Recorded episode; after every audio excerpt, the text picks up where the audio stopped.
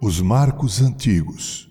O que ouvimos e aprendemos, o que nos contaram nossos pais, não o encobriremos a seus filhos. Contaremos à vindoura geração os louvores do Senhor e o seu poder e as maravilhas que fez. Salmo 78, versos 3 e 4. Quando Josué mandou erigir um memorial às margens do Rio Jordão, após a milagrosa travessia, ele o fez para que todas as vezes que aquela geração olhasse para aquelas pedras, ela se lembrasse do grande feito de Deus por eles. Todas as vezes que as futuras gerações perguntassem o porquê daquele monumento, eles responderiam que o Deus de Israel fez o povo atravessar com segurança o rio Jordão e entrasse à terra prometida, e também que todos os povos, ao olhar para aquele montão de pedras, pudessem saber que o Deus de Israel é o único e verdadeiro Deus. Aquelas pedras foram varridas pelo tempo, já não existe mais aquele memorial.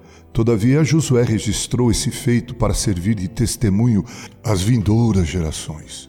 Assim como a geração que nasceu no deserto durante todos os 40 anos de peregrinação em direção à terra prometida, ouviu a respeito do grande milagre do Mar Vermelho sendo aberto para o povo passar. Assim Josué registrou a maravilha da abertura do Rio Jordão para o povo de Israel entrar na terra do seu descanso. Ao abrir o Mar Vermelho, Deus livrou seu povo da escravidão do Egito. E ao abrir o Rio Jordão, Deus ofereceu a terra prometida a terra do descanso do povo, com quem Deus fizeram uma aliança através de Abraão há mais de 470 anos. A cruz não está mais lá. Lá no Gólgota não há mais cruz. Não sabemos onde é o túmulo de Jesus. Bem, isso não importa porque ambos estão vazios.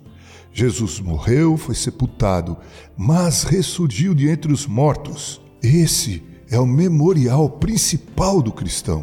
Esse memorial foi registrado nas Santas Escrituras para mostrar quão grande é o nosso Deus e quão grandes são as obras que ele fez e faz.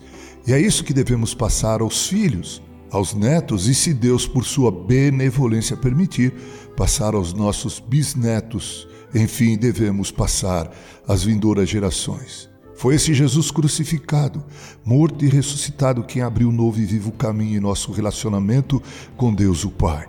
Nos tornamos alheios a Deus a partir do pecado de nossos primeiros pais.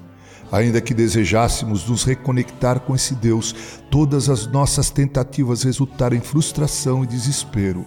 Foi exatamente Deus quem veio a nós na pessoa do seu Filho Jesus e, através de sua vida e obra, abriu a possibilidade de podermos ter um relacionamento de intimidade com Ele. Prezado ouvinte, crês nesse Cristo? Crês em sua vida e obra? Entregaste tua vida a Ele? És um discípulo de Jesus? Então estás do outro lado do rio, onde Deus está, e com Ele viveremos pela eternidade. Com carinho, Reverendo Mauro Sérgio Aiello.